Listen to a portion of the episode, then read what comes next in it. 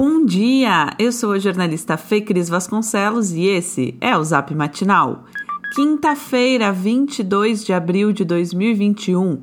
A previsão é de mais um dia de sol entre nuvens na região metropolitana.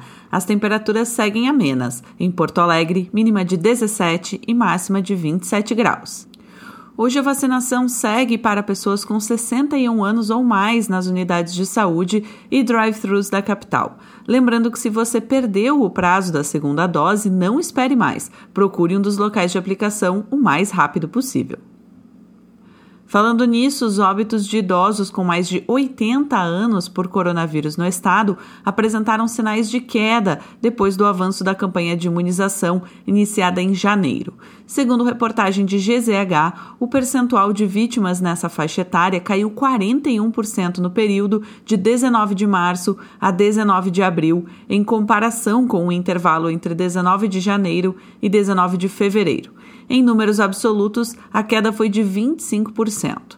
Dados dos cartórios apontam para a mesma direção, de acordo com o G1, mas especialistas observam que não se pode descartar outras razões nem fazer uma avaliação definitiva por enquanto, até porque nem todos os idosos receberam a segunda dose, que garante eficácia total do imunizante.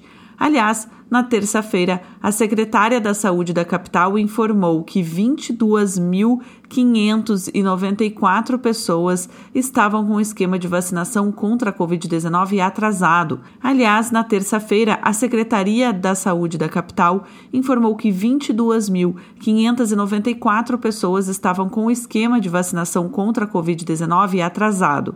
Na tentativa de avançar na campanha, a Secretaria Estadual da Saúde solicitou ao Ministério da Saúde autorização para que municípios que já vacinaram 90% da população acima de 60 anos possam imunizar as pessoas com comorbidades. Já a Assembleia Legislativa fez um movimento junto ao STF para pressionar pela antecipação da vacinação dos professores e a retomada das aulas, segundo informou a colunista do Correio do Povo, Taline Opitz. Em busca de mais flexibilizações, o consórcio dos municípios da região metropolitana de Porto Alegre irá pedir ao governo do Rio Grande do Sul a adoção da bandeira vermelha. A ideia é ampliar a liberação das atividades econômicas, principalmente porque o estado está há oito semanas sob bandeira preta. A demanda deverá ser encaminhada ao governador Eduardo Leite, do PSDB, pelo prefeito da capital, Sebastião Melo, do MDB. Das 21 regiões analisadas do distanciamento controlado, sete ainda não têm vagas em UTI na rede privada. A taxa de ocupação, segundo a Secretaria Estadual de Saúde, era de 86,8% no feriado. O número de internações por Covid-19 representava 77,66%. A nova rodada de depoimentos da Comissão Parlamentar de Inquérito que investiga a morte de seis pacientes do Hospital Lauro Reus, em Campo Bom, trouxe revelações importantes no caso. Uma das testemunhas relatou que a instituição foi informada da redução de oxigênio um dia antes das fatalidades. Além disso, o valor destinado ao serviço já não seria suficiente para mantê-lo. Consultada pela reportagem de GZH, a administração do Lauro Reus não se pronunciou.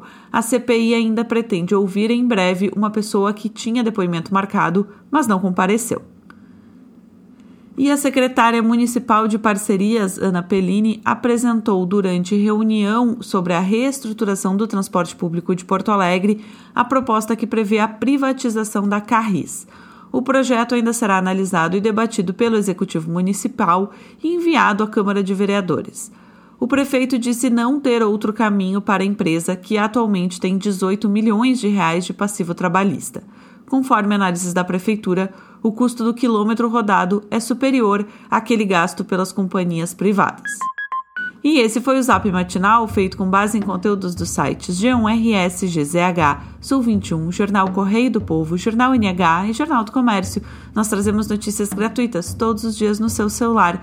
Se você conhece alguém que também vai gostar de receber os nossos boletins, encaminhe a nossa mensagem para essa pessoa. O link para inscrição está no nosso boletim de texto. Aliás, caso você ainda não receba a newsletter Matinal Jornalismo no seu e-mail todas as manhãs, inscreva-se gratuitamente ou considere fazer nossa assinatura premium para ter acesso a todos os nossos conteúdos e também, é claro, apoiar o jornalismo local. Siga também a gente nas redes sociais, arroba Matinal Jornalismo no Instagram e arroba Newsmatinal no Twitter. Um abraço e ótima quinta-feira.